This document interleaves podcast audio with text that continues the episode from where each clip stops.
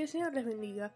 Hebreos 2 versículos 5 al 9 dice, porque no sujetó a los ángeles el mundo venidero acerca del cual estamos hablando, pero alguien testificó en cierto lugar diciendo, ¿qué es el hombre para que te acuerdes de él, o el Hijo del hombre para que le visites?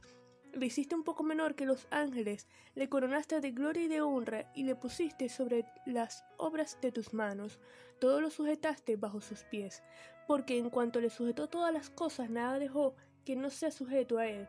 Pero todavía no vemos que todas las cosas le sean sujetas, pero vemos a aquel que fue hecho un poco menor que los ángeles, a Jesús coronado de gloria y de honra, a causa del padecimiento de la muerte, para que por la gracia de Dios gustase la muerte por todos. Aunque el nombre de Adán no se menciona en este pasaje, se entiende de manera implícita, ya que trata sobre la gloria del hombre ideal sin pecado que se distinguía de los animales por su capacidad de tener comunión con Dios. En Génesis 1.26 encontramos este propósito de creación de la humanidad, hecha a imagen y semejanza de Dios, y que se enseñorearía de todo lo creado.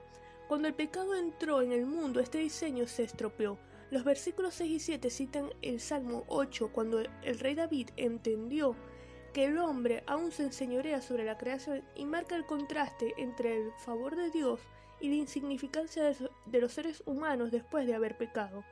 Y en el versículo 8 se evidencia lo lejos que estamos de cumplir con este plan divino inicial. Sin embargo, la historia no termina aquí, porque el Redentor, Jesús, se humanó se humilló tomando la forma de hombre, quitando el pecado y la muerte por el sacrificio de sí mismo, quien ahora está coronado de gloria y de honra.